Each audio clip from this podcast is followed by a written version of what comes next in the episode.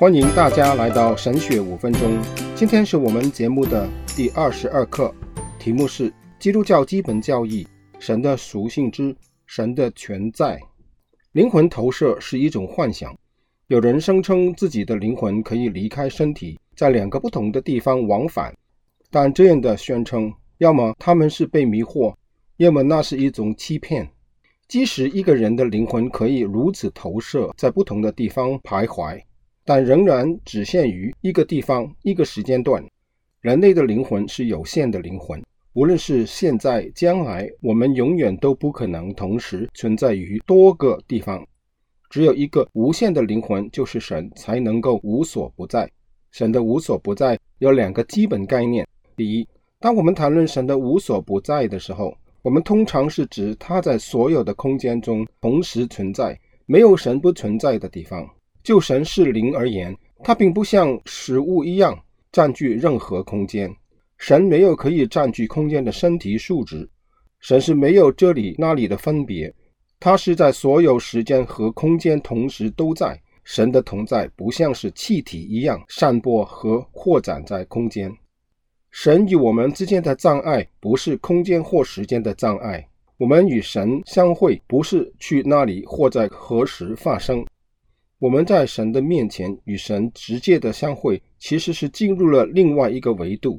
神没有过去和将来，所有时间都是生动的现在，所有空间都是就在这里。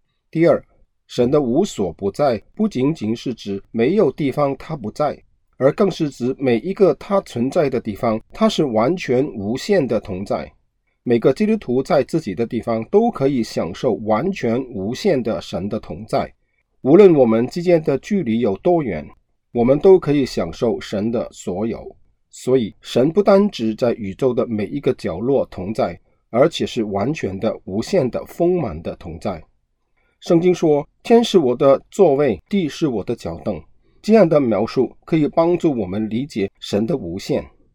广阔的空间和宇宙展示了神的伟大，不可思议的浩瀚宇宙，千亿个星系，它无所不在。这个教义对我们有什么实际的关系和影响呢？第一，神无所不在的教义使我们产生敬畏。他完全的同在意味着他的荣耀和所有属性同时同在。当圣经人物如摩西、以赛亚、彼得等与神相会的时候，他们立刻意味到神的荣耀和圣洁，因此他们的第一个反应就是俯伏敬拜神，心中产生无上的敬畏。第二，除了产生敬畏之外，这教义安慰我们，他确定神的全神贯注的关怀我们，他不会因其他的事或人分心，他不会因在地球的另一端正在发生大事而没有时间理会我们。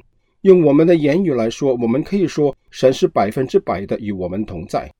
我们永远不需要排队或越界。我们的遭遇，神知道。不管我们在哪里，他都在。我们在患难或痛苦中，神与我们同在。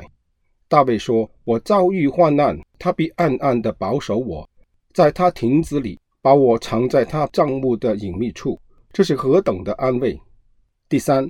恶人对于这个教义不会感到欣慰，因为天地底下没有一个可以藏身的地方，宇宙没有一个角落是神不在的。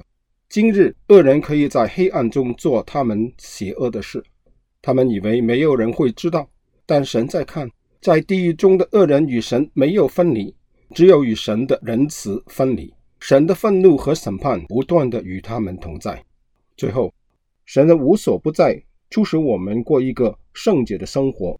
未犯罪之前的亚当与神同行的以诺，他们都享受真正神同在的甜蜜。这是信徒的盼望。